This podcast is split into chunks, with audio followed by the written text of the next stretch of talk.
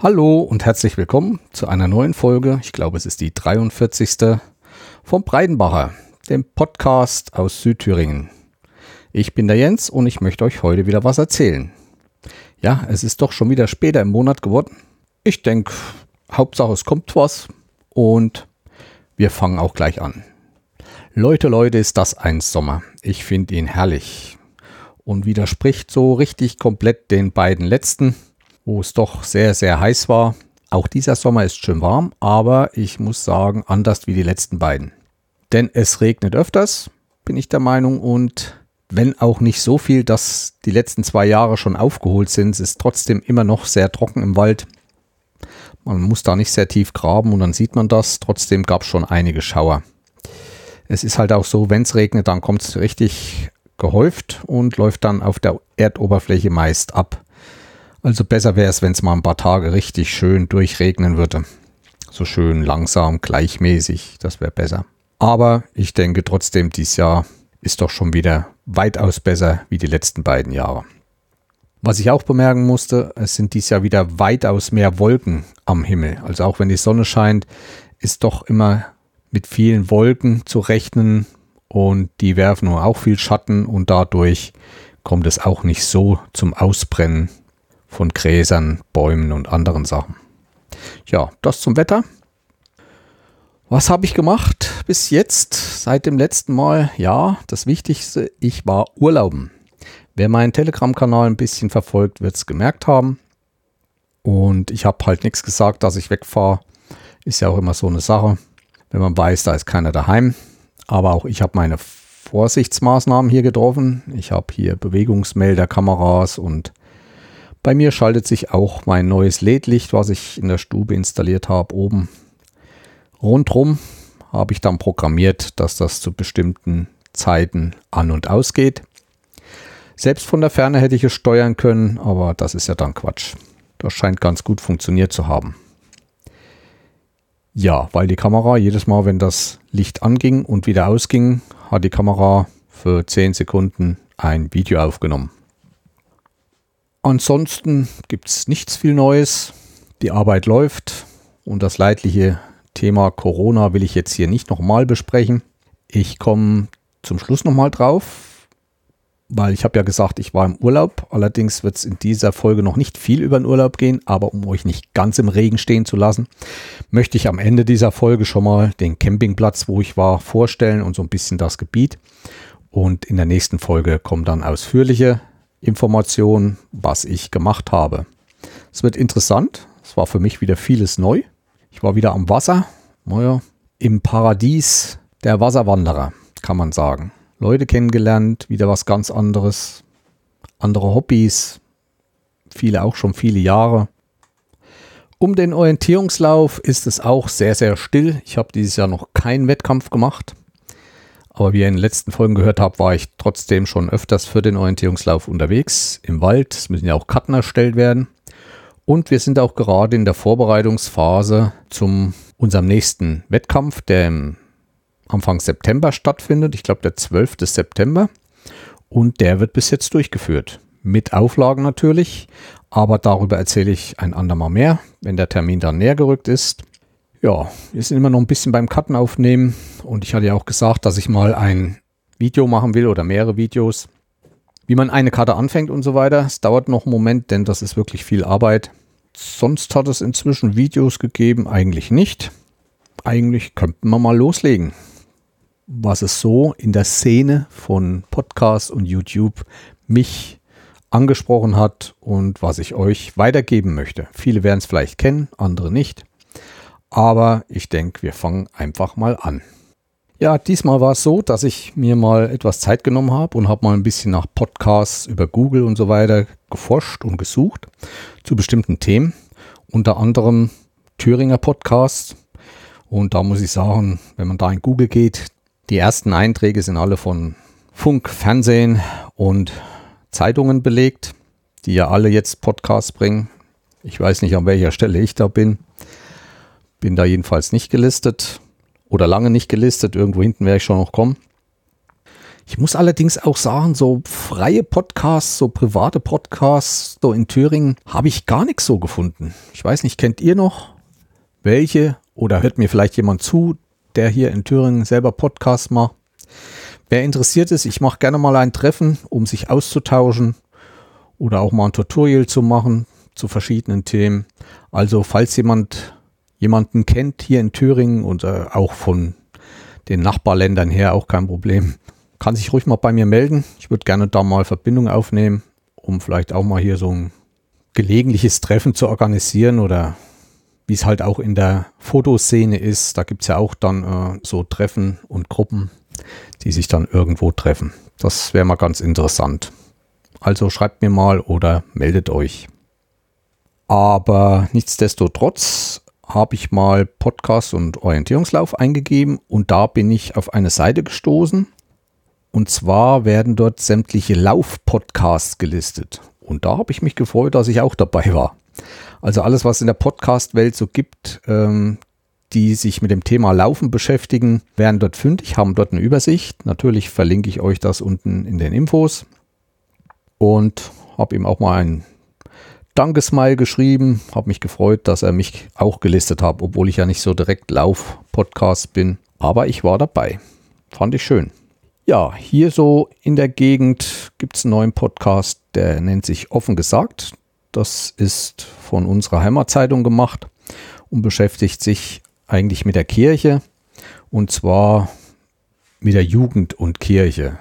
Für wen das interessant ist, ich erwähne das, weil das hier aus der Ecke einige Interviews kommen oder es sind erst zwei Folgen und deswegen, das habe ich halt so als interessantestes über das, über den Podcast in Thüringen gefunden. Ich bin dann noch auf einen anderen Podcast gestoßen, jetzt nicht zum Thema Thüringen. Und zwar Notaufnahme, die lustigsten Patientengeschichten. Auch den verlinke ich euch, ist sehr interessant.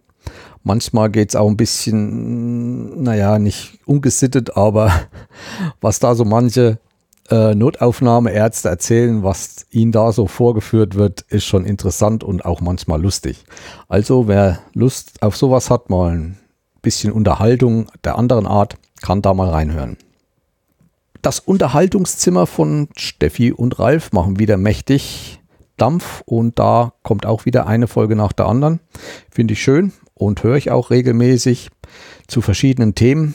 Und wer da Lust hat, auch mal mitzumachen und irgend, über irgendein schönes Thema zu sprechen, kann sich an die beiden wenden. Dann hatte ich überlegt, ähm, Energiesparen und Fahrzeuge ist ja in aller Munde. Ne? Und da gibt es ja auch zwei Sachen für, ja, nicht den Autofreak, also für sportliche Leute, sich mit Geräten fortzubewegen und auch ein bisschen von der Energie unterstützt zu werden, also vom Strom. Gibt es einmal die E-Bikes und die Scooter. Und da habe ich mal überlegt, so ein Scooter, ob ich mir den auch mal zulegen könnte und ich hatte ja mal in München einen getestet und darauf schrieb mir auch der Daniel vom Brombeerfalter einiges. Da habe ich überlegt, mir sowas zuzulegen und er hat mir dann auch einen Podcast empfohlen und zwar nennt er sich Scootercast. Da kann man sich einige Informationen holen, was es für Scooter gibt, was man alles mitmachen kann. Und da werden, glaube ich, auch Modelle vorgestellt. Aber im Endeffekt habe ich für mich gesagt, ich wohne hier ziemlich weit außerhalb auf dem Dorf. Es geht zwar in die Stadt bergunter und heimwärts wieder bergauf, aber ich glaube, es wäre ein Pedelec oder so ein E-Bike besser geeignet für mich. In der Großstadt bin ich wenig und wenn, borge ich mir halt mal so ein Ding aus, was zwar sehr teuer ist, aber ich habe bis jetzt ohne Scooter gelebt. Ich glaube, da komme ich auch die letzten Jahre noch hin damit. E-Bike bin ich so ein bisschen skeptisch. Noch fahre ich lieber komplett mit menschlichen Antrieb, also mit meiner eigenen Kraft.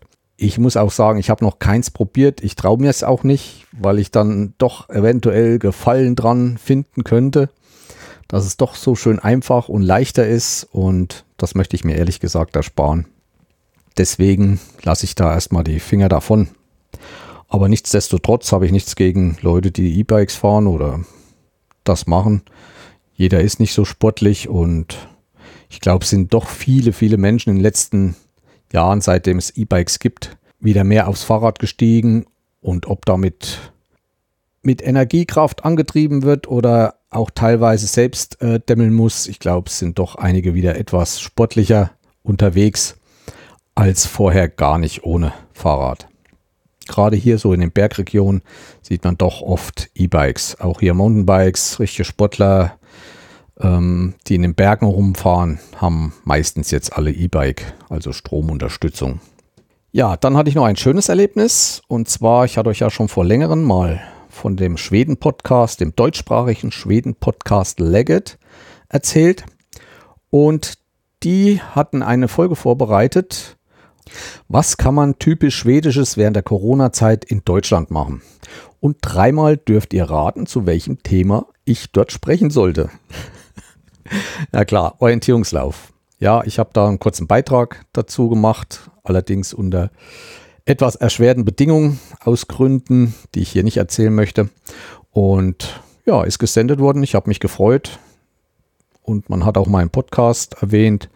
Ich bin ganz zufrieden und habe mich sehr gefreut, dass ich dort mal Gast sein durfte mit einem Kommentar. Auch sonst ist die Folge sehr interessant. Andere erzählen, was man so Schwedisches in Deutschland machen kann, wie Backen, Kochen, schwedische Filme schauen und so weiter. Und auch in den davorgegangenen Folgen sind sehr interessante Themen dabei, zum Beispiel, wie die Schweden mit dem Corona umgegangen sind. Und mit den beiden Podcastern vor Ort ist man da immer auf dem neuesten Stand.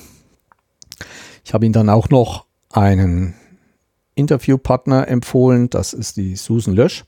Derzeit die beste Orientierungsläuferin von Deutschland, lebt gerade in Stockholm und da die beiden Protagonisten dieses Podcast Leggett auch in Stockholm leben und sich öfters Interviewpartner holen, habe ich Ihnen Susan empfohlen und ich denke, da wird eventuell auch mal eine ganze Folge über den Orientierungslauf kommen. Ach ja, dadurch angespornt hat Frank, der männliche Protagonist von Leggett, äh, mal einen Selbstversuch mit Orientierungslauf gemacht. hat mich gefreut, alles klar. Zum Schluss wollte ich ja eigentlich noch dieses Jahr das erste Mal am Podstock teilnehmen.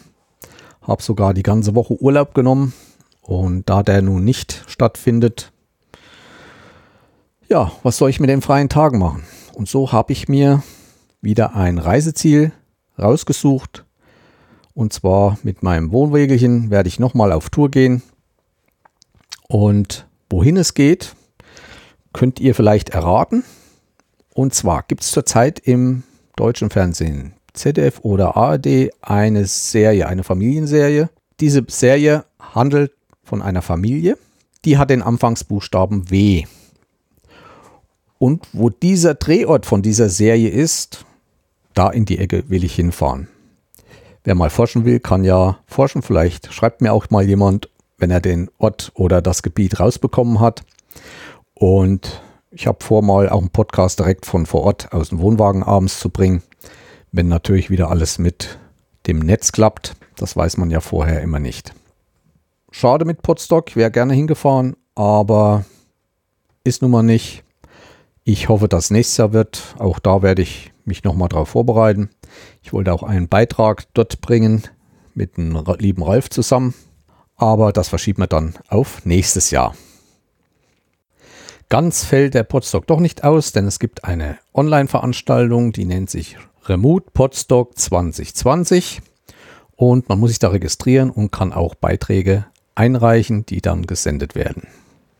Mehr Informationen verlinke ich euch unten in den Show Notes. So, weiter geht's mit YouTube.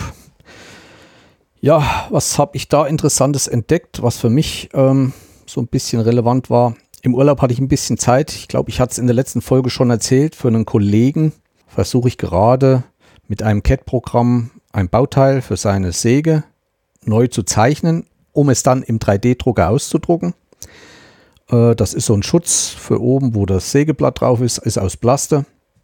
Und da habe ich mich ein bisschen beschäftigt und bin auf drei kostenlose Programme gestoßen und habe die auch intensiv getestet. Das ist einmal von TechMac das Programm Spark. Dann gibt es FreeCAD Und letztendlich habe ich mich entschieden für Fusion 360 von Autodesk. Wenn man sich dort anmeldet und so, hat man das kostenlos und das ist schon sehr, sehr gut und man kann eigentlich alles mitmachen. Alle drei Programme beruhen auf verschiedenen Systemen, wie man mit CAD zeichnet. Das Fusion 360 bin ich dann am besten zurechtgekommen. Ich verlinke die nochmal, die Adressen. Wer dafür Interesse hat, kann sich dann mal dort reinlesen. Weil wir gerade beim 3D-Drucker sind, da habe ich einen schönen Kanal gefunden, den ich euch auch verlinke. Und zwar Efi, das ist eine Österreicherin. Die fängt wirklich jetzt beim Urschleim an und erzählt in so fünf bis sieben Minuten Episoden alles über den 3D-Druck für Einsteiger. Also wer da Lust hat und will mit dem ganzen System anfangen, sollte sich das mal anschauen. Ich habe viele Videos schon in der letzten Zeit gesehen über 3D-Druck. Das ist ja Wahnsinn, was da alles im Internet und auf YouTube gibt. Aber sie hat wieder einen anderen Stil und bringt wieder andere Themen zutage, wo ich noch nicht so dran gedacht habe. Also da geht es darum, wie man zum Beispiel, was man als erstes, wenn man einen Drucker hat, mal drucken sollte oder was man für die Küche drucken kann. Und sie ist ein bisschen Profi schon, weil sie hat so Resindrucker. Das heißt, das ist eine andere Drucktechnik mit einer Flüssigkeit und Laser. Ist auch nicht so ungefährlich wegen diesen Chemikalien, die da gebraucht werden. Und sie druckt dort Kunstartikel, also Kettenanhängerchen und Ohrringe und so weiter, weil diese, in diesen Resindrucker kann man nicht sehr groß drucken, aber die Kleinigkeiten werden sehr glatt und sehr genau und sehen dann auch wie Glas manches aus. Kommt drauf an, was man für Resin nimmt. Ist nicht ungefährlich, aber schaut mal rein.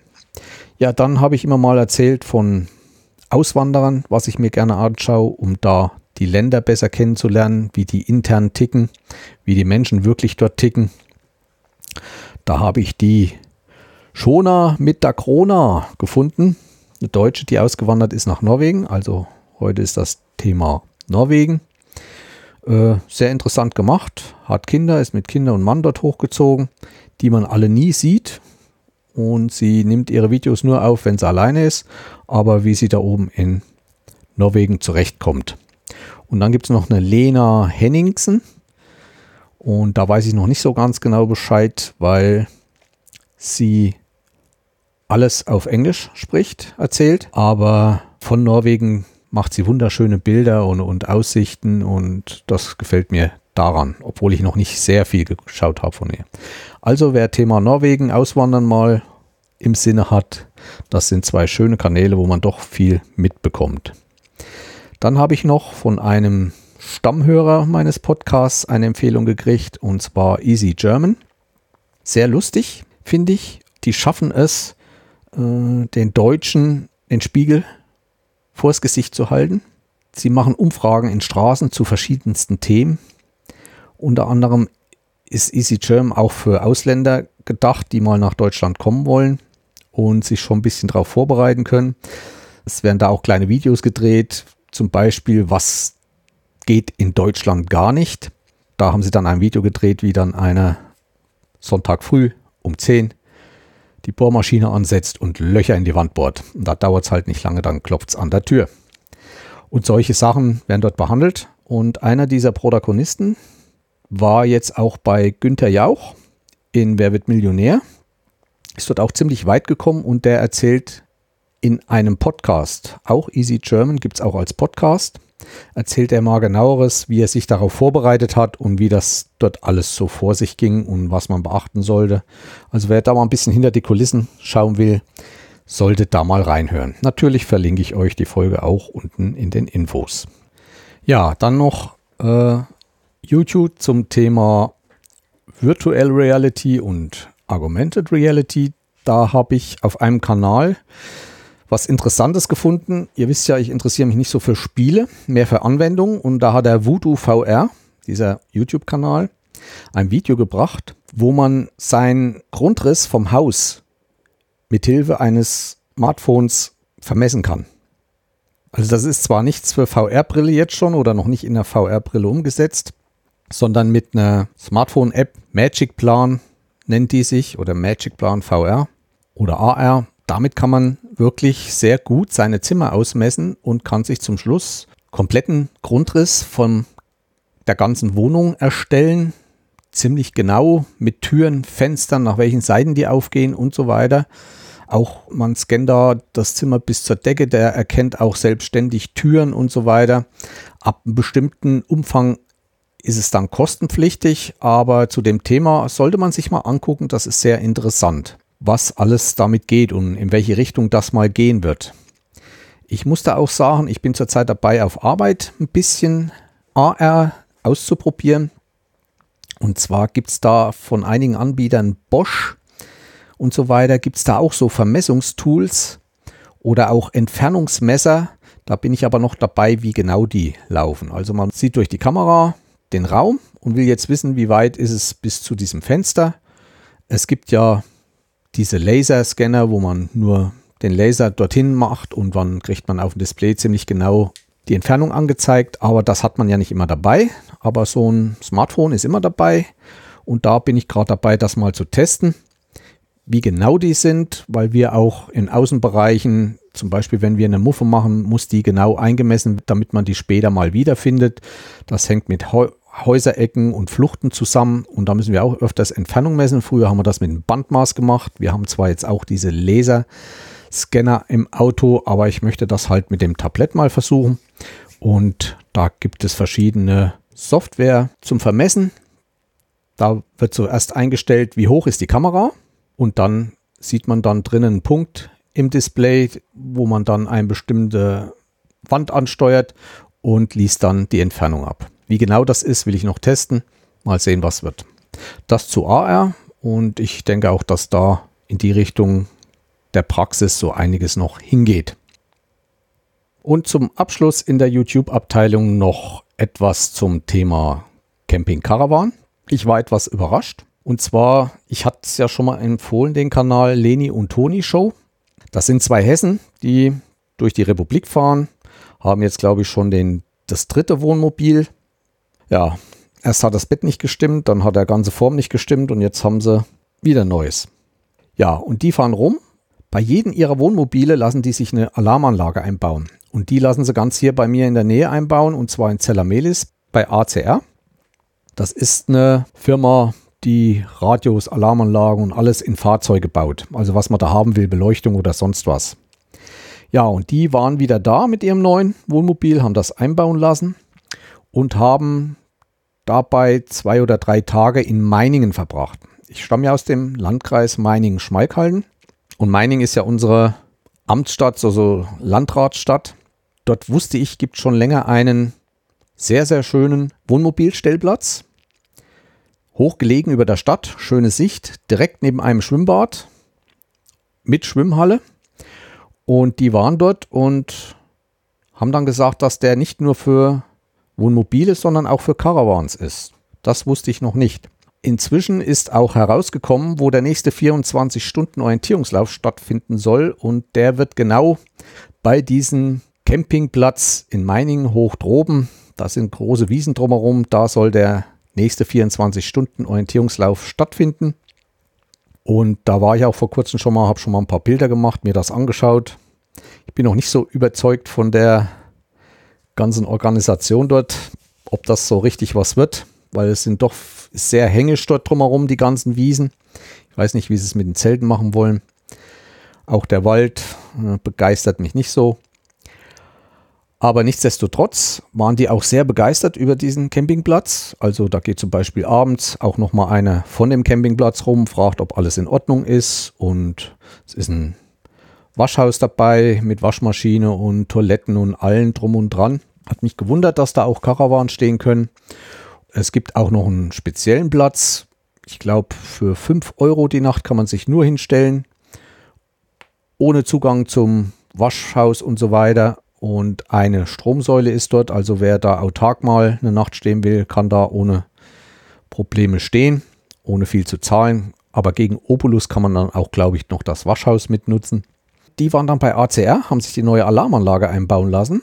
Und da ging es auch nochmal um das Thema Alarmanlagen in Wohnwagen. Also es gibt jetzt auch von einer Firma, die sie dort nennen und die in diesem Video, was ich euch verlinke, erzählt wird, dass man auch in Wohnwagen Alarmanlagen einbauen kann und die auch ziemlich gut funktionieren sollen. Wer da Interesse dran hat und sich Gedanken über eine Alarmanlage im Wohnwagen macht, sollte sich das Video mal anschauen. Auch die Stadtmining ist immer ein Besuch wert. Gerade Schmeikhalden Mining, Schmeikhalden ist doch eine altertümliche Stadt mit sehr viel Fachwerk und dem Schloss. Während Mining wieder was ganz anderes ist. Mining hat ein sehr, sehr schönes Theater, sehr großes Theater für so eine Kleinstadt. Hat sogar ein Museum, Theatermuseum für Requisiten und ähm, nicht Requisiten, für Theatermalerei. Also alles, was so an Kulissen, so ein Kulissenmuseum, würde ich sagen, ist das. Ja, wir hatten da mal einen Herzog. Auch dort gibt es ein großes Schloss, Elisabethenschloss. Und die hatten einen Herzog, der sich das Theater geleistet hat und erbauen ließ und der heißt heute noch der Theaterherzog. Wir wohnen in einem Gebiet in Mining oder Mining liegt in einem Gebiet, wo doch das Theater einiges am Publikum anzieht, da auch nicht weit Hessen und Bayern ist und Suhl, Schmalkalden, Bad Salzung, Mining ist doch ganz gutes Publikum dort vorhanden und die haben auch eine Gemeinschaftsproduktion, zusammenarbeiten die mit dem Eisenacher Theater. Die stellen da immer ganz schön was auf die Beine. Letztens wurde es gerade die Bühne vergrößert, wurde komplett umgebaut. Dieses Theater ist jetzt fertig und da hat man ein Jahr draußen im Park gespielt. Es war gigantisch, was die da auf die Beine gestellt haben. Auch sonst Mining hat halt, wie soll ich sagen, so eine bürgerliche Stadt. Also viel Bürgertum war dort in der Stadt, große Villen, große Häuser, kaum Fachwerk, mehr so Bürgerhäuser, auch die Einkaufsstraßen und alles. Schaut euch das Video mal an, da bekommt ihr schon einiges an Eindruck. Und es liegt auch sehr schön drumherum, sehr hängisch, sodass man die Berge hoch kann drumherum und hat wirklich schöne Ausblicke. Das mal eine Empfehlung an Meiningen. Und wer mal nach Meiningen kommen sollte und braucht einen ortskundigen Begleiter, kann sich gerne an mich wenden, denn ich habe viele Jahre dienstlich in ganz Meiningen gehaust und kenne dort jede Ecke und jeden Winkel. Tja, das war's dann YouTube diesmal. Vielleicht komme ich im Nachhinein doch noch auf einiges zu sprechen, wenn mir noch was einfällt. Aber ihr wisst ja, das geht immer so lalli-palli, wie ich Lust habe, erzähle ich. Ja, zu den allgemeinen Themen, von denen ich ja in dieser Folge noch einiges nachzuholen habe, war unter anderem auch die Abteilung Software. Ja, ich hatte kurz erzählt, dass ich in diesem Frühjahr auch ein Problem hatte mit Festplatten. Das heißt eine Festplatte. Ich hatte mich dran gemacht, sämtliche Videos mal zu sammeln und auf eine Festplatte äh, zu versammeln, zu sortieren, einzupflegen. Videos nehmen sehr, sehr viel Festplattenplatz weg und für jeden Videomacher ist auch das Problem, man hat viele Videoschnipsel, die man aufnimmt draußen, hat dann das Video geschnitten und fertig gemacht. Behält man diese Videoschnipsel, die Originale noch, oder löscht man sie? Wenn man sie nicht löscht, tut man sie wieder woanders hin auf eine andere Festplatte und so weiter. Jedenfalls habe ich angefangen zu sortieren und irgendwie hat dann diese Festplatte nicht mehr so richtig gewollt. Allerdings nicht die Mechanik, zum Glück ist keine alte Festplatte, sondern irgendwie in diesem ganzen Dateisystem, in diesen ganzen Boot-Sachen, keine Ahnung, irgendwo ein Knicken eingekriegt, ging nicht mehr. Aber ich konnte auf die Festplatte zugreifen. Es hat einiges gefehlt. Und vor längerer Zeit hat mir ein Kollege ein Programm empfohlen, wo er schon mit sehr gut Daten wiederhergestellt hat. Und zwar heißt das Ace Us Data Recovery. Ich weiß nicht, ob ich es richtig ausspreche. E-A-S-E-U-S. Ace Us. Diese Firma hat auch mehrere Programme. Da gibt es eins zur Festplattenrettung. Ich muss sagen, es hat ein bisschen Geld gekostet. Man kann auch eine Demo sich holen. Beim Hersteller kostet es, glaube ich, um die 70 Euro, aber wenn man es auf dem freien Markt kauft, woanders, äh, bekommt man schon für 50 Euro. Und dieses Programm ist das Geld allemal wert. Also der hat mir die Festplatten, holt der mir Sachen runter, wo ich schon längst nicht mehr dran gedacht habe oder dass ich überhaupt sowas mal hatte. Also es dauert eine sehr lange Zeit. Also der ist dann schon mal mit einem Terabyte so sieben, acht Stunden beschäftigt. Aber er kriegt alles ziemlich gut wieder runter. Also er kann dann eine vollständige Festplattensuche starten, das dauert dann so lange. Aber wenn der nur diese Datenbank erstmal hat, dann kann man schon in dieser Datenbank einzelne Dateien anklicken und kann sich die anspielen lassen, obwohl die noch nicht wiederhergestellt sind und kann schauen, ob sich lohnt, das noch wiederherstellen zu lassen. Und so habe ich mir doch schon wieder einiges an Videos zurückgeholt. Ich bin noch nicht fertig durch diesen langen Zeitaufwand, aber dieses Programm, ich verlinke das dann auch unten, kann ich nur jedem empfehlen. Ja, der zweite Kandidat in Sachen Software, was ich euch vorstellen will, ist die Fotokatalogisierungssoftware Exire. Ich habe vor einigen Folgen schon mal Exire erwähnt, aber damals gab es dieses Programm nur als Plugin für Lightroom und ein paar andere Hochleistungsgrafik- und Bildbearbeitungsprogramme. Diese Firma hatte ich dann angeschrieben, weil mein Lightroom auch langsam in die Jahre kommt. Ich bezahle ja nicht diese Adobe Creative Suite, sondern habe die letzte Standalone-Version von Lightroom, die mir immer noch vollkommen ausreicht und gute Dienste leistet. Und da hatte ich die Firma mal angeschrieben, dass ich das vielleicht nicht mehr lange haben kann. Und, und da hat man mir geschrieben, letzten Winter, ja, es ist eine Standalone-Version in Arbeit. Und die ist jetzt rausgekommen. Und ich möchte jeden, der viel mit Bildern arbeitet, und ich glaube so, wer mehr als 10.000 Bilder hat, da lohnt sich das dann schon, diese Software sich nochmal anschaut. Exire gibt es in zwei Versionen jetzt. Das ist einmal diese Standalone-Version, die nennt sich Exire Photo. Und diese alte Plugin gibt es inzwischen die zweite Version und diese Version nennt sich Exire Search 2. Ich bin sehr begeistert von dieser Software, weil diese Software schon mit KI, künstlicher Intelligenz, arbeitet. Das heißt, ihr müsst erst diese ganzen Fotos einlesen lassen. Auch das dauert wieder eine ziemliche Zeit. Je mehr Fotos, je länger dauert es. Und dann habt ihr aber Möglichkeiten, nach Fotos, ganz bestimmten Fotos zu suchen. Unter anderem auch eine sehr starke Gesichtserkennung. Jetzt werden wieder viele die Hände über den Kopf zusammenschlagen. Ja, Gesichtserkennung, da werden wieder andere Server und das geht wieder über Firmen. Nein, ihr könnt diese Software auf einem Rechner installieren, der keine Verbindung zum Internet hat und könnt das Programm nutzen. Also der erkennt Gesichter und die bleiben auch auf eurem Rechner. Ihr könnt dann, wie gesagt, von eurem Kind Gesicht den angeben und alle Bilder mit diesem Gesicht suchen. Ihr könnt dann Zusätze machen, also man kann da staffeln. Man kann zum Beispiel dieses Gesicht angeben und kann die Farbe grün angeben. Und alle Gesicht, alle Bilder mit diesem Gesicht und wenn der, die Person was Grünes anhat oder einen grünen Hintergrund hat. Man kann nach Bergbildern suchen, nach Seebildern, Wasserbildern. Es gibt da in der Datenbank sehr, sehr viele, ich glaube 500 Vorschläge, die erstmal nur nutzbar sind. Ich glaube, es sind auch erweiterbar oder gibt es dann noch mehr nachzukaufen? Genau weiß ich es jetzt nicht aber die ersten reichen schon mal sehr, sehr weit. Dass man natürlich nach Jahreszahlen und allem noch suchen kann, ist natürlich klar, aber es geht wirklich sehr schnell. Man gibt Feuerwehr ein und sämtliche Bilder, wo Feuerwehren drauf sind, werden dann angezeigt und das in einer ziemlich hohen Geschwindigkeit, weil die ja dann einmal in dieser Datenbank sind. Also, wer viel mit Bildern macht und verwaltet, kann sich diese Software zulegen weiterhin, wenn man dann Bilder gefunden hat, zum Beispiel vom eigenen Kind, alle Bilder kann man dann in eine Sammlung innerhalb der Software legen, um nicht jedes Mal alles nachsuchen zu lassen. Wenn man dann ein Bild sucht, geht man in diese Sammlung und hat dann sofort alle Bilder von den Familienmitgliedern oder sonst was. So, das wollte ich euch nochmal ans Herz legen.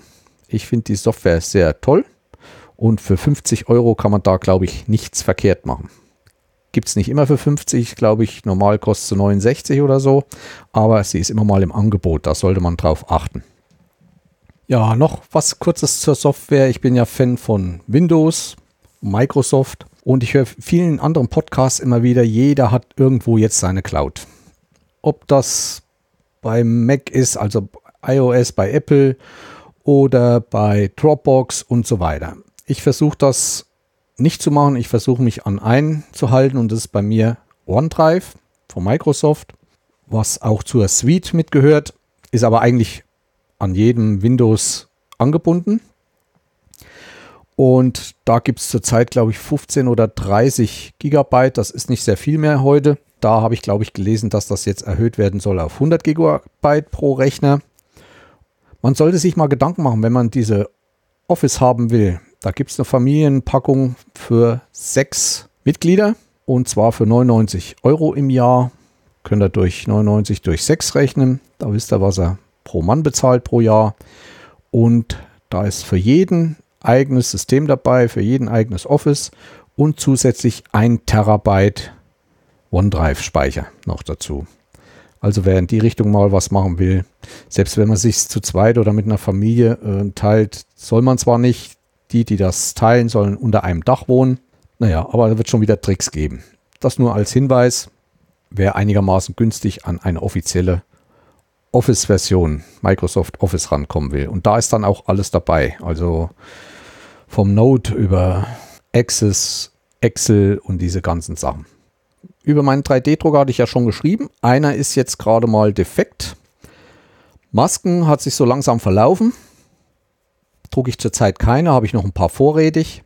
Mein großer Drucker, der Sidewinder, da erhitzt sich zurzeit das Brett nicht richtig. Da muss ich erst noch schauen, wahrscheinlich irgendwie ein Kabelbruch oder irgendwas. Aber das ist allgemein so bei 3D-Druckern. Wer diese billigen Dinge aus China kauft, hat doch mal öfters mit Reparaturen zu tun, aber im Internet wird man immer fündig, da kriegt man immer geholfen. Die haben da schon alles durch, andere Leute. Mich hat es jetzt auch erwischt, ich muss da erst noch nachschauen. Ich habe jetzt auch mein Zimmer hier nochmal umgeräumt. Zuerst standen die Drucker auf professorisch auf Tischen, weil ich nicht weiß, ob ich das so lassen wollte oder ob ich sie in den Keller stelle. Jetzt habe ich mir hier noch einen schönen Schrank besorgt. Jetzt stehen die richtig fest, schön auf einem großen Brett. Sieht viel besser aus vor allem höher. Ich muss mich nicht immer hinknien und kann da schön jetzt mitarbeiten. Ansonsten drucke ich zurzeit Gestelle für Kopfhörer, die ich an die Wand machen kann, die ich aber auch hinstellen kann. Also Ständer für Kopfhörer werden mir zurzeit abgenommen, was halt so Kleinkram ist. Und wie ich schon erzählt habe, für einen Kollegen habe ich im CAT eine Form erstellt, die ich noch ausdrucken muss. Mal sehen, ob ich damit auch Erfolg habe. Das zum 3D-Druck. Letztes Mal hatte ich auch erwähnt, dass ich mir ein neues Equipment für meine Audioaufnahmen, das Motu M4 gekauft habe. Da wollte ich nochmal sagen, dass ich das nicht nur für Podcast nehme, sondern auch für meine Videos, im, die ich im Nachhinein vertone. Da bin ich in Vorbereitung jetzt für einen Orientierungslauf ähm, eine Serie zu machen, wie man Karten aufnimmt. Hatte ich schon gesagt, glaube ich. Weil wir gerade beim Orientierungslauf sind. Orientierungslauf.de also die Hauptseite in Deutschland hat neuen Anstrich gekriegt. Ich weiß nicht, ob es auch auf neue Surfer umgezogen sind und so weiter. Ist alles ein bisschen schöner jetzt geworden, nicht mehr so altbacken. Mir gefällt die Seite sehr gut. Wer sich informieren will über den Sportorientierungslauf, das ist die erste Anlaufstelle. Es gibt dort schwarze Bretter, es gibt Foren. Dann sind mal richtig schön die ganzen Abteilungen des Orientierungslaufs äh, getrennt, also Mountainbike, Ski, und Trail O. Wer da mal Lust hat oder irgendwas wissen will, dort wird man fündig und findet eigentlich alles. Auch Vereine in der Nähe, wenn man mal einen Testlauf machen will. Natürlich hatte ich diesen Frühjahr und diesen Winter viel Zeit für andere Sachen, zum Beispiel Karten aufnehmen, weil ich bis jetzt in diesem Jahr noch keinen einzigen Orientierungslauf gelaufen bin. Das heißt aber nicht, dass ich dieses Jahr nicht laufen werde. Also wir haben am 12. September unseren eigenen Lauf. Da werde ich dann übernächste Folge nochmal berichten die, über die Vorbereitungen und wir werden aber innerhalb Thürings noch an zwei, drei Läufen teilnehmen. Weiter weg wird es wahrscheinlich dieses Jahr nichts mehr. Es sind zu viele Auflagen und durch diese Auflagen, ich verstehe es klar, ich sehe das auch ein, kommt dieses Zusammensein nicht mehr so zur Geltung. Nur mal um eins, wir dürfen zum Beispiel keine Stadtlisten oder Ergebnislisten mehr aushängen in schriftlicher Form, weil sich an diesen dann eine Menschenmasse bildet, um das lesen zu können und das darf nicht sein, also wir dürfen das nicht mehr machen. Ich bin da in Vorbereitung, dass wir während des Wettkampfs zum Beispiel Stadtlisten und Ergebnislisten nur online direkt während des Wettkampfs ins Netz hoch spiele, damit die Teilnehmer immer auf dem Laufen sind, welchen Platz sie gerade innehaben und so weiter. Also da gibt es schon einiges, was wir beachten müssen. Wie gesagt, ich erzähle da nochmal was in der übernächsten Folge. Und wer Lust auf diesen Wettkampf hat bei uns oder vorbeikommen möchte, ich habe gerade die Ausschreibung ins Netz gestellt, www.ola.de, gleich auf der ersten Seite Ausschreibung und da gibt es dann auch nochmal ein Schreiben. Das nennt sich Infektionsschutzkonzept. Ein blöder Name, aber ist halt so. Ist vom Verband rausgegeben worden, vom Deutschen Turnerbund, dem wir angehören.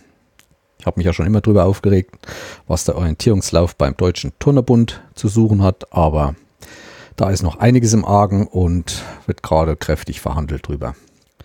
So, nun möchte ich mal auf ein anderes Thema eingehen.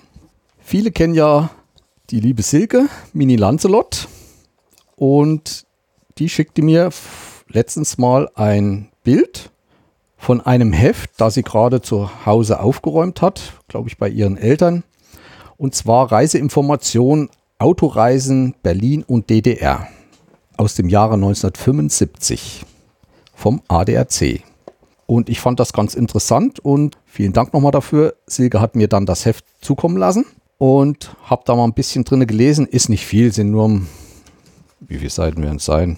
18 Seiten, 20 Seiten. Aber manche Sachen, die man darin findet, sind doch sehr interessant. Wenn euch das irgendwie interessiert, kann ich euch auch was zukommen lassen. Und ich möchte hier mal ein bisschen was zum Besten geben, was da alles drin stand. Zum Beispiel Treibstoff. Wenn jemand aus dem Westen in die DDR kam, konnte er Benzin VK 88, das hieß 88 Oktan, für 0,65 DM bekommen. Benzin Superblau 94 Oktan 0,65 DM. Dieselkraftstoff 0,75 DM.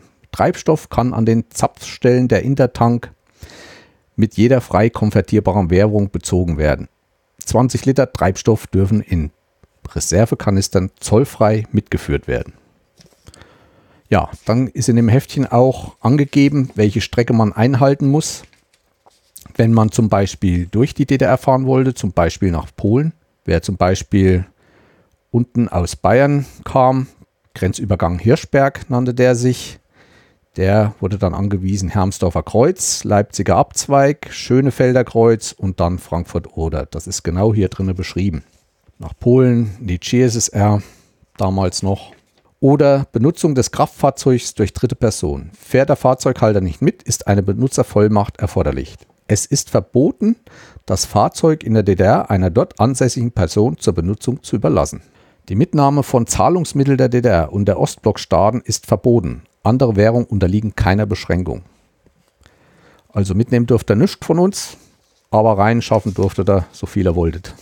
Einfuhrverbot besteht für folgende Gegenstände: Schusswaffen und Zubehör, Funk, Sendeanlagen, Ersatz- und Zubehörteile, Fernsehgeräte, Tonbänder, Tonträger, Schallplatten, Arzneimittel, Briefmarken, Schundliteratur.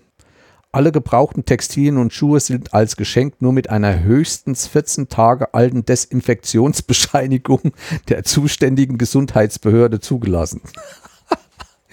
Ach, herrlich. Besondere Verkehrsbestimmungen. Im Wesentlichen gelten die gleichen Verkehrsbestimmungen wie in der Bundesrepublik Deutschland. Das Fahrzeug muss verkehrs- und betriebssicher sein und den Vorschriften der Straßenverkehrszulassungsordnung der Bundesrepublik Deutschland entsprechen. Die wichtigsten Abweichungen sind: Es herrscht absolutes Alkoholverbot, Höchstgeschwindigkeiten innerhalb geschlossener Ortschaften, außer auf Schnellstraßen 50 km/h, außerhalb geschlossener Ortschaften Pkw und Motorräder 90 km/h alle übrigen Kfz 80 km/h, auf Autobahn, Pkw, Motorräder 100 km/h, alle übrigen Kfz 80 km/h. Beim Überholen oder Vorbeifahren ist die Betätigung des Fahrtrichtungsanzeigers nur außerhalb geschlossener Ortschaften erforderlich. Bei der Ausfahrt aus Grundstücken ist vor dem Überqueren des Gehwegs immer anzuhalten. Lkw, Busse und Zugmaschinen mit Anhängern müssen immer eingewiesen werden alle anderen Kfz nur mit Rückwärtsfahren aus Grundstücken. Parken in Einbahnstraßen ist nur auf der rechten Seite gestattet. Motorradfahrer müssen außerhalb geschlossener Ortschaften einen Sturzhelm tragen und dürfen während der Fahrt nicht rauchen. Alles klar. Ja, und so könnte es noch viel mehr geben. Hier hinten wird das erst noch richtig interessant. Besucherreisen zu Verwandten und Bekannten. Aus kommerziellen, kulturellen, sportlichen oder religiösen Gründen. Als Touristen in die Städte Berlin, Dresden, Erfurt, Gera, Weimar, Halle, Karl-Marx-Stadt, Leipzig, Magdeburg, Rostock, Suhl, Cottbus, Potsdam, Eisenach, Neubrandenburg, Schwerin, Sassnitz, Mühlhausen, Jena. Zu Tagesaufenthalten in grenznaher Kreise, zu Tagesaufenthalten nach Berlin Ost, zu Tagesaufenthalt in die DDR. Nur für Westberliner. Ja, damit will ich das Thema abschließen. Wie gesagt, wenn es interessiert, kann ich da noch einiges mehr wiedergeben. Danke nochmal an Silke, dass sie mir das gesandt hat. Ich schaue gerade auf die Uhr und sehe, oh oh, es ist schon wieder viel Zeit um. Eigentlich wird mein Podcast-Folge wieder viel zu lang. Aber nichtsdestotrotz, ich muss das mal loswerden. Und ich hatte euch ja schon in den letzten Folgen gesagt, dass ich mal einen kleinen Appell an alle Lastkraftwagenfahrer habe. Ich meine damit hauptsächlich die großen Kisten, Fernverkehr und sowas. Wie ihr wisst, war ich ja in den ersten drei Monaten in Sachsen-Anhalt unterwegs und habe da auch viel an einer Bundesstraße gearbeitet zwischen Zeitz und Naumburg. Ich gehöre ja zu einem Telekommunikationskonzern, der viel in der Erde buddelt und seine Leitung verlegen muss. Die sind nicht immer mitarbeiterarbeitsfreundlich verlegt. Das soll jetzt keine Kritik sein oder sonst was. Ich möchte eigentlich nur mal einen kleinen Appell hier loswerden, weil äh, es ist für uns nicht so ganz ohne. Also wenn wir an diesen Straßen stehen, liebe Lkw-Fahrer, wenn ihr da langkommt, da sind rechts oder links neben den Straßen immer mal so kleine weiße Zelte aufgebaut. Nein, wir machen dort kein Camping.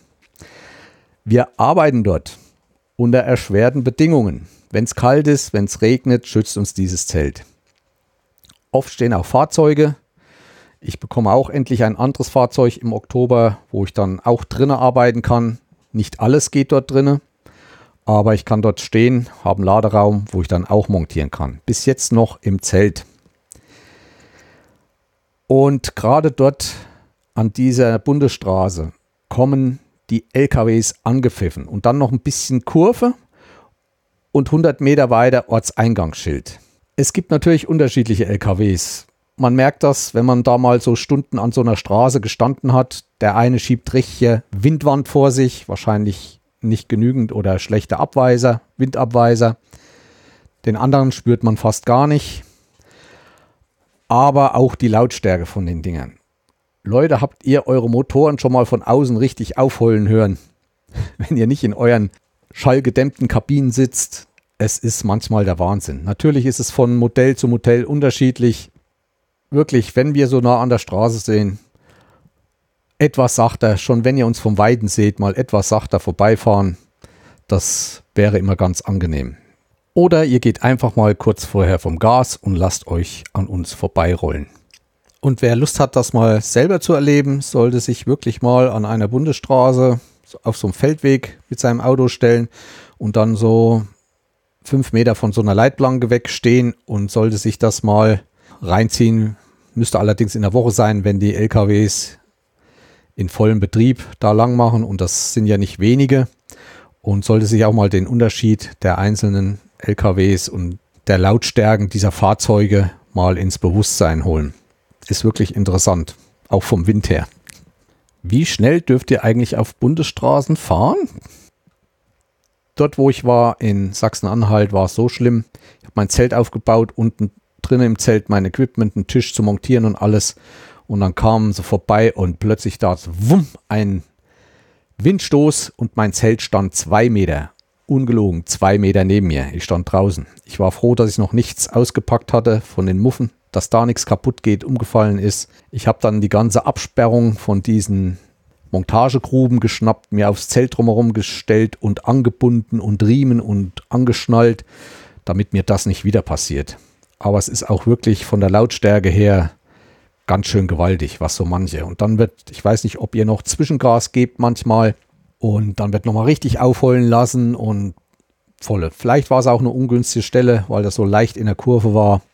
Aber wie gesagt, wir können da nichts dazu, wir müssen dort arbeiten und das ist kein Schimpfen von mir oder keine negative Kritik, nur mal so als Beispiel ein bisschen Rücksicht wäre ganz angebracht.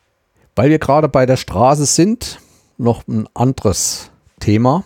und zwar Leitplanken. Ich weiß nicht, wer von euch oft auf der Straße ist. In Thüringen geht es zurzeit vorwärts mit Leitplankenbau.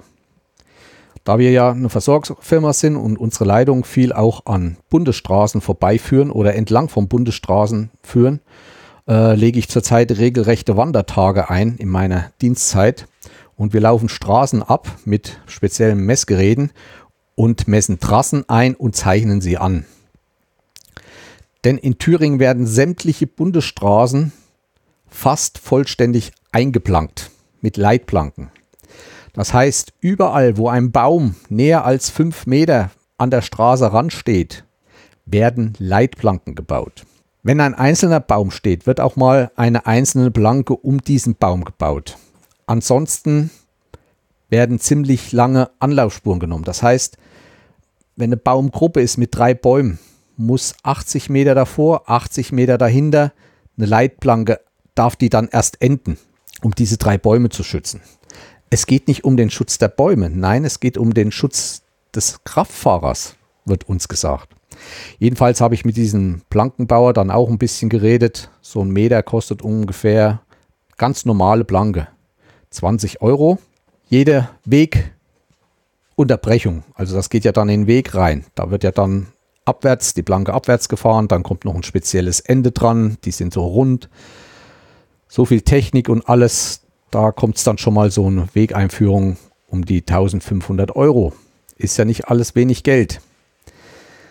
Ein anderes Problem, was ich mit diesen Leitplanken habe, wenn mal auf so einer Straße, Bundesstraße, ein Fahrzeug auf der eigenen Fahrbahn entgegenkommt, war vielleicht doch nochmal irgendwie möglich auszuweichen und in Straßengraben zu fahren um nicht frontal. Das ist dann halt nicht mehr möglich. Dann kommt es halt zum Crash. Auch wenn ich nicht mehr vom Baum fahren kann, sondern schön entlang gleite an der Leitplanke. Aber wie gesagt, macht sich jeder mal selber einen Reim drauf. Es ist Wahnsinn an Geld, warum das wirklich gemacht werden muss. Ob das wirklich so eine große Anzahl betrifft, die im Jahr daran sterben, weil sie vor dem Baum fahren, frontal es wird auch nur auf Bundesstraßen zurzeit durchgeführt. Im Hintergrund wird auch schon gemunkelt, dass das mit dem autonomen Fahren zusammenhängt, dass da schon Vorbereitungen am Laufen sind. Weiß nicht, ob dann irgendwelche Sensoren an diesen Blanken angebracht werden, die die Autos leiten. Meine Meinung muss das sein. Das sind unwahrscheinliche Gelder und, und ja, manchmal fährt man ja auch gerne mal ran, um mal sein Geschäftchen zu machen. Also macht's rechtzeitig, sonst, wenn die nächsten Kilometer verblankt sind, habt ihr zu tun, so eine Stelle zu finden. Ja, das wollte ich auch nochmal loswerden, um euch äh, zu erzählen, was auf den Straßen los ist und was ich so auf Arbeit erlebe. Ja, vielleicht schreibt mir mal einer seine Gedanken, was er davon hält. Oder vielleicht weiß auch jemand schon mehr, warum, wieso das jetzt plötzlich gemacht werden. Auch äh, für zukünftige Projekte, wenn zum Beispiel Masten aufgestellt werden für eine Versorgungsleitung an so einer Straße. Auch da muss jetzt der Versorger Leitplanken bezahlen, wenn die direkt an einer Wiese oder so gestellt werden, wo noch kein Baum steht, müssen auch diese Masten dann verplankt werden. Das mal zum Thema Kraftfahrzeug, was ich schon lange erzählen wollte. Ich hoffe, ich bin da nicht euch nicht zu sehr auf die Füße getreten. Ich weiß auch nicht, ob mir Lkw-Fahrer zuhören meinen Folgen. Ich weiß auf jeden Fall, dass ein Busfahrer mir zuhört und ich auch andere Podcasts sehr gerne höre, zum Beispiel übers Busfahren. Herzliche Grüße an Daniel und an Chris. Das mal zu diesem Thema. Hier nochmal ein kleiner Nachtrag zu Dieter. Ihr kennt ja Dieter, ich habe schon öfters von ihm erzählt. Er hat auch dieses Jahr den Gutsmuts Rennsteiglauf bestritten. Dieses Jahr war alles anders.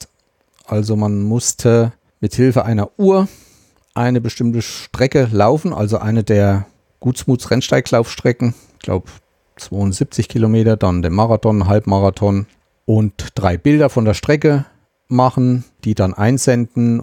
Wurde dann bestätigt, dass man 2020 auch am Rennsteiglauf teilgenommen hat. Dieter ist jetzt 80 gewesen und hat diesen Lauf zum 40. Mal mitgemacht. Die Strecke muss nicht die sein von den Originalläufen, sondern es muss nur die Länge der Strecke bewältigt werden und er ist von Oberhof Grenzadler bis nach Hause vor seine Tür gelaufen nach Schmalkalden und das waren genau äh, Halbmarathonstrecke 21, noch was Kilometer.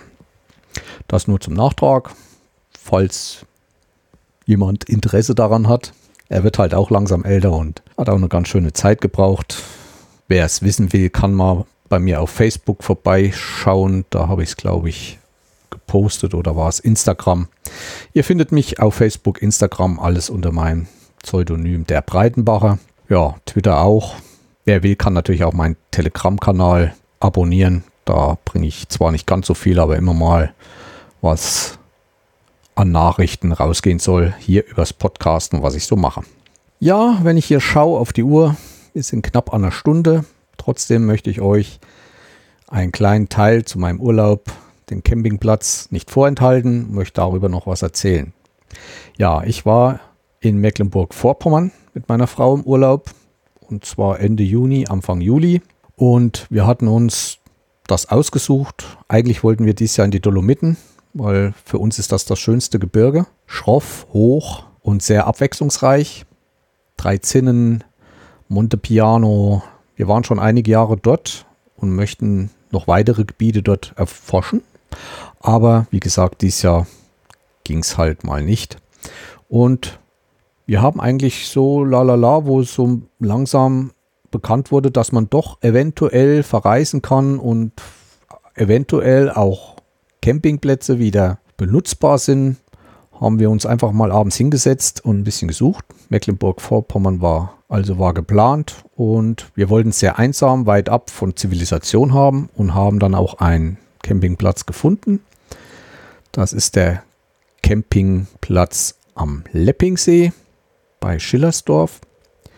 Das ist einer von neun Campingplätzen des Verbundes Haveltourist. Also die haben neun Plätze unter sich, betreiben die alle gemeinsam. Mit einsam kann ich sagen, es war wirklich sehr abgelegen. Es führte nur eine offizielle Straße hin und diese Straße war schon nicht ohne.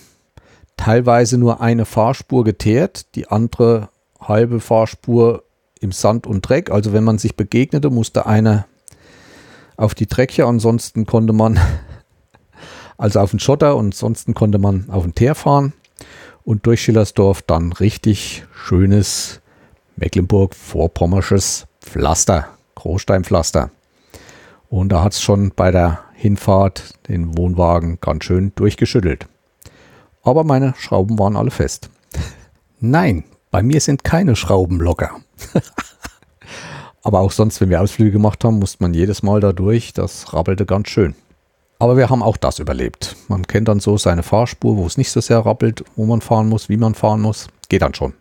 Ja, ziemliches Stück noch im Wald. Der Campingplatz liegt komplett im Wald hat aber direkt auch an einem See mit einem kleinen Badestrand und Anlegestellen für allerlei Boote. Für mich war das eigentlich das Land der Wasserwanderer, denn man war dort richtig drinne in diesem Mysterium. ja, es gibt viele Leute, die da wirklich richtig Bock haben und richtig professionell mit Kajaks und Kanus ihre Strecken da absolvieren, Tagewanderungen. Ja, gleich neben dem Campingplatz. Ich muss immer ein bisschen überlegen, ihr kennt das, dass man nicht wieder dieses Z dazwischen rutscht. Gleich daneben war der Paddelpaul. Und bevor es zum Campingplatz geht, war immer eine freie Wiese und da standen immer Haufen Autos, aber drumherum war nichts. Wir wussten nie, wo die Leute waren. Bis wir dann gefragt haben, ja, das sind Kunden vom Paddelpaul. Das war eigentlich auch nur eine Hütte mit einem kleinen Imbiss. Der hat Kanu-Touren gemacht. Sieben Tage, drei Tage, fünf Tage. Und er soll unter anderem um die 200 Paddelboote, also Kanus und Kajaks besessen haben. Von dem die wenigsten noch da waren. Aber auch der Campingplatz selbst hat Kanu und Kajak vermietet für Tag. Also immer einen halben Tag und einen ganzen Tag. Wir haben dann immer einen halben Tag genommen. Vor 10 kommt man ja nicht weg und einen halben Tag, naja. Und da war es ein bisschen billiger. Also fürs Kanu glaube ich am Tag 21 oder 23 Euro für einen halben Tag. Das haben wir dann auch reichlich genutzt, aber davon mehr in der nächsten Folge. Da stelle ich dann auch viele Bilder dieses Urlaubs ein und auch ein kleines Video vom Paddeln. Ja, Campingplatz selbst hat ungefähr knapp 5 Hektar, also 4,6 Hektar. Und ich habe mal so ein bisschen versucht durchzuzählen, über 100 Stellplätze. Verschiedene Größen, das geht im Stellplatz bis 130 bis 180 Quadratmeter und der kleinste ist, glaube ich, 99 Quadratmeter. Wir hatten noch einen kleineren. Wer auf der Karte dort auf der Internetseite guckt, kann schauen, es war der Stellplatz D6. Den konnten wir schon damals vorbestellen. Und damals hieß es ja noch, dass vielleicht nur jede zweite Parzelle oder jeder zweite Stellplatz nutzbar ist. Deswegen haben wir uns eingesucht, der rundherum frei ist und von allen Plätzen eigentlich eine Entfernung hat. Der war dann auch sehr klein, aber für uns vollkommen ausreichend und hatte Seeblick. Gut, Seeblick, ein bisschen durch die Bäume hat man den See schimmern sehen, aber egal. Ansonsten gab es keine ähm, Zuweisung, ob man nun ein Wohnmobil, ein Caravan oder ein Zelt hatte. Also jeder Platz konnte mit jedem belegt werden. Also wenn ein Zeltwanderer kam, der hat genauso einen Platz neben dem Wohnmobil bekommen. Das war dort ganz egal. So war es eigentlich ziemlich aufgelockert und ich finde auch, die Fahrzeuge standen ziemlich weit auseinander. Man hat ja im Vorhinein immer gehört, in Mecklenburg nichts mehr zu kommen, alles ausverkauft, aber so war es dort nicht. An dem Wochenende, wo wir kamen, war er noch ziemlich gut gefüllt, aber die Wochen über dann nicht mehr. Also 50 bis 70 Prozent ausgelastet, würde ich sagen. Was nicht so schön war, war Sanitär. Das wird auch öfters in den Kommentaren erwähnt, dass da ein bisschen zu wenig ist. Also da waren durch Corona auch nur drei Zellen für Toilette Herren, drei Zellen für Frauen, nur zwei Urinale. Duschen waren, glaube ich, zwei Herren, zwei Damen, drei Waschkabinen und bei doch etwas über 100 Stellplätzen, wenn es da richtig voll ist, wird es knapp. Ich hatte kein Problem, aber durch Corona war halt auch einiges gesperrt noch zusätzlich. Die Kabinen wurden dreimal am Tag gereinigt. Frühs um 6 bis um 7, dann nachmittags von 13 bis 14.30 Uhr. Von 13 bis 15 Uhr war auch Ruhe, also durfte kein Auto bewegt werden. War auch geschlossen die Schranke. Und dann nochmal abends, glaube ich, von 17 bis 18 Uhr. Corona und es gibt da viele Meinungen, muss man da campen oder ist das wie und was? Gut, wie gesagt, die kleinen Geschäfte macht man im Wohnwagen. Der Rest, ich habe dann immer so eine kleine Sprühflasche Desinfektionsmittel dabei gehabt, wo ich mir erst nochmal alles sauber gemacht habe. Beim Duschen war es halt so, man konnte genau die Zeit, wenn die mit, ein, mit der Reinigung fertig waren, sich gleich hinten dran, so war man der Erste in der Kabine, sodass man auch eine richtig gereinigte Kabine vorfand. Auch diese Luft und so habe ich dann auch noch ein bisschen mit diesem Desinfektionsspray immer mal ein bisschen gespritzt. Aber im Grunde genommen, klar, man weiß es nicht, man steckt nicht drin, ist richtig. Man geht da eine bestimmte Gefahr ein. Ich hoffe, dass ich es überstanden habe. Ich bin nur schon wieder mehr als 14 Tage hier. Ansonsten hatten wir keine Begegnung groß mit irgendwelchen anderen. Wir waren für uns Maskenpflicht natürlich nur mit der Maske in Sanitärzellen. Der Sanitärtrakt war wie auf vielen Campingplätzen jetzt so hier in der Nähe, wie ich schon öfters erlebt habe, wie so Container zusammen, mehr so Plastikkisten, Außen alles so Leichtbauweise, aber sehr sauber und da konnte man sich eigentlich nicht beschweren. Ich habe auch keinen erlebt die ganze Zeit, der ohne Maske in diesen Sanitäreinrichtungen rumgestiefelt ist. Und wenn jemand kam ohne Maske und mh, hm, vergessen, hat auch mal sein T-Shirt hochgezogen und so. Also da kann ich mich nicht beschweren, dass da außer der Reihe getanzt wurde. Es gab frische Brötchen jeden Tag, konnte man vorbestellen. Die wurden aber direkt am Campingplatz gebacken. Also die hatten so einen Heißluftofen dort. Gab auch verschiedene Sorten. Also die haben das tiefgekühlte Zeug da reingemacht. Aber den Umstand entsprechend, dass es doch sehr weit ab von der nächsten Zivilisation lag und dass es doch ein ganz schöner Weg ist, ist schon schön. Aber es gab halt jeden Tag frische Brötchen frühs. Musste man allerdings vorher bestellen. Ja, wie erzählt, äh, gab es Boote, konnte man ausleihen. Es gab gibt einen Spielplatz, es gibt auch ein paar Dauercamper, es gibt Plätze für Wasserwanderer. Vor allem jeden Abend konnte man sehen, dass die Wasserwanderer kamen und haben dann dort ihre Zelte aufgeschlagen, gekocht. Dafür gab es dann am Strand mehrere Bänke mit Tischen davor, wo man dann abends gekocht hat. Auch abends haben wir öfters am See unten gesessen, war ja nur zwei Minuten und schöne Sonnenuntergänge gesehen. Ich habe ja da schon ein paar Bilder gepostet. Die kommen auch nochmal mit in dieser Bildersammlung, die ich dann über den ganzen Urlaub reinlege oder verlinke. Was gibt es noch so zu sagen zum Campingplatz? Ähm, bisschen problematisch war das Personal. Sehr freundlich alles, kann ich nicht schimpfen oder so, aber zu wenig meiner Meinung nach. Also es war einer, der den Campingplatz betrieben hat. Ich denke in Pacht dieses Haveltourist. Der hat aber oben die Anmeldung gemacht. Der hat unten frühes Brötchen verkauft. Dann war früh wieder unten, hat äh, die Boote verliehen. Manchmal war seine Mutter da. Die hat dann die Brötchen gemacht, wenn er oben war. Also mit An- und Abreise sollte man sich dort an die Zeiten halten. Gut, man kann ihn anrufen, er kommt dann auch.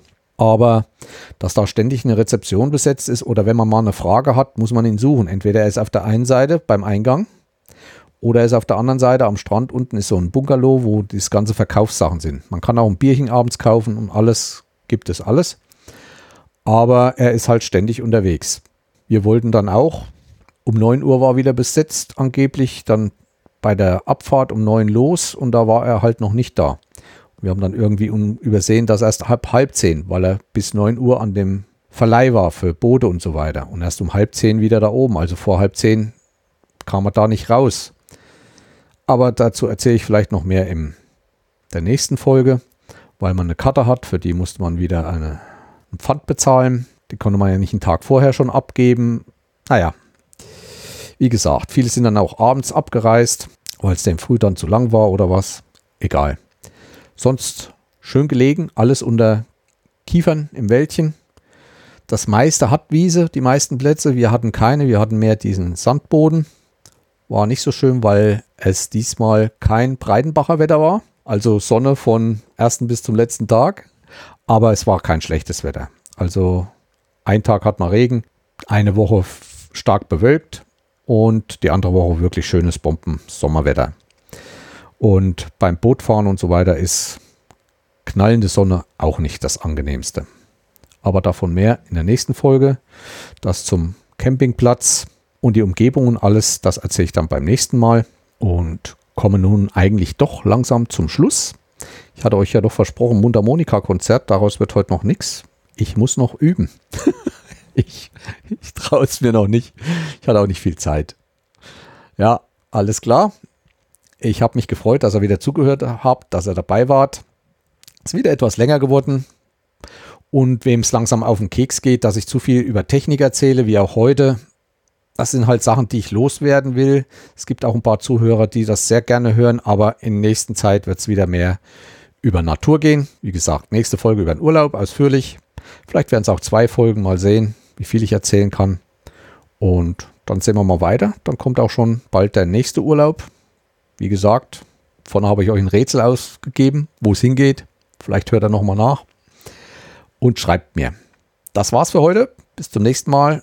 In diesem Sinne, wie immer, bis bald im Wald. Tschüss, euer Jens.